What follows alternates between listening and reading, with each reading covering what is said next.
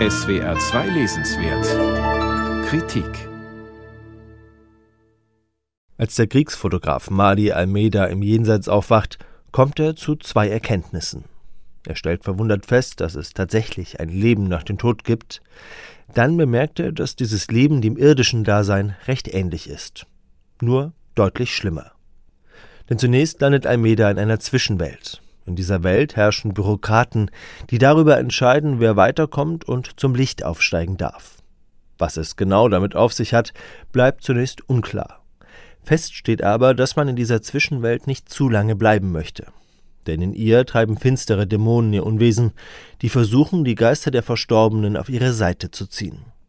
Almeida hat sieben Monde, sprich eine Woche Zeit, um zum Licht zu gelangen und um herauszufinden, wer ihn umgebracht hat. Daher der Titel von Chahan Karunatilakas Roman, für den er 2022 den Booker Prize bekam.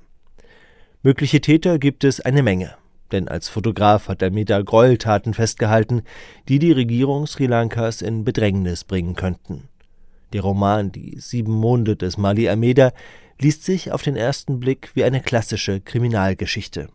Diese aber hat einen originellen Dreh. Denn der Geist von Mali Almeida kann nur an die Orte reisen, an denen sein Name gesagt wird. Was er zunächst nicht kann, ist mit den Lebenden sprechen. Um diese und andere Fähigkeiten zu erlernen, muss er sich mit eben jenen finsteren Dämonen in der Zwischenwelt einlassen. Karunati Lakas Roman besteht nicht nur durch seine packende Handlung, sondern auch durch seinen unverfrorenen Humor. So findet Mali, dass es keinen Unterschied mache, ob man Geist oder Kriegsfotograf ist. Denn auch beim Umherstreifen als Geist herrscht oft Langeweile. Unterbrochen wird diese von plötzlich aufblitzenden Schreckensmomenten, wie es sie in einem grauenvollen Bürgerkrieg zur Genüge gibt. Mali spricht außerdem mit Tieren, die als Geister ebenfalls im Jenseits umherstreifen. Dabei stellt er fest, dass Menschen aus gutem Grunde nicht zu Lebzeiten mit Tieren sprechen können. Die Tiere würden sich ewig beschweren. Und dann fiel es schwerer, sie abzuschlachten, sagt er, um dann fortzufahren. Dasselbe ließe sich wohl auch von Dissidenten, Aufständigen, Separatisten und Kriegsfotografen sagen. Mali Almeida, das wird früh im Roman klar, ist nicht nur blitzgescheit, sondern auch grundsympathisch. Er ist Singalese und glaubt auch mitten im blutigen Kampf zwischen Singalesen und Tamilen noch, dass schlussendlich alle Sri Lanka seien. Außerdem glaubt er daran, mit seinen Fotos etwas bewegen, vielleicht sogar den Krieg beenden zu können. Almeidas Schwächen machen ihn dabei nicht weniger liebenswert, und das, obwohl er als geübter Spieler öfters Schulden anhäuft, seinen Freund mehrmals betrogen und diese Affären auch noch mit der Kamera festgehalten hat. Zudem ist die Grundannahme des Romans, dass nicht Gott oder irgendein Karma über unsere Geschicke bestimmen, sondern rachsüchtige Geister aus dem Jenseits.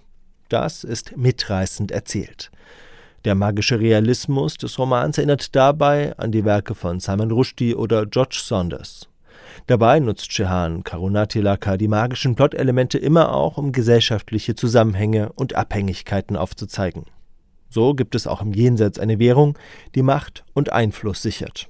Und diese bemisst sich daran, wie viele Menschen zu jemanden beten, eine Kerze anzünden oder ein Räucherstäbchen abbrennen. Hinzu kommt, dass die Geister im Jenseits den Kampf für ihre Ziele fortsetzen, nur eben mit den Mitteln, die ihnen nun zur Verfügung stehen. Die Lektüre des Romans ist somit nicht nur hochspannend, sondern auch hochpolitisch. Die sieben Monde des Mali Almeida erzählen davon, wie Machtgier und Korruption einen Konflikt immer wieder aufflammen lassen. So heißt es früh im Roman, nicht das Böse sollten wir fürchten, sondern Geschöpfe mit Macht, die im eigenen Interesse handeln. Und das ist auch weit über den Bürgerkrieg in Sri Lanka hinaus wahr. Shehan Karunatilakas Roman Die sieben Monde des Mali Almeida ist im Rowold Verlag erschienen. Ins Deutsche übersetzt hat ihn Hannes Meyer. Das Buch hat 544 Seiten und kostet 30 Euro.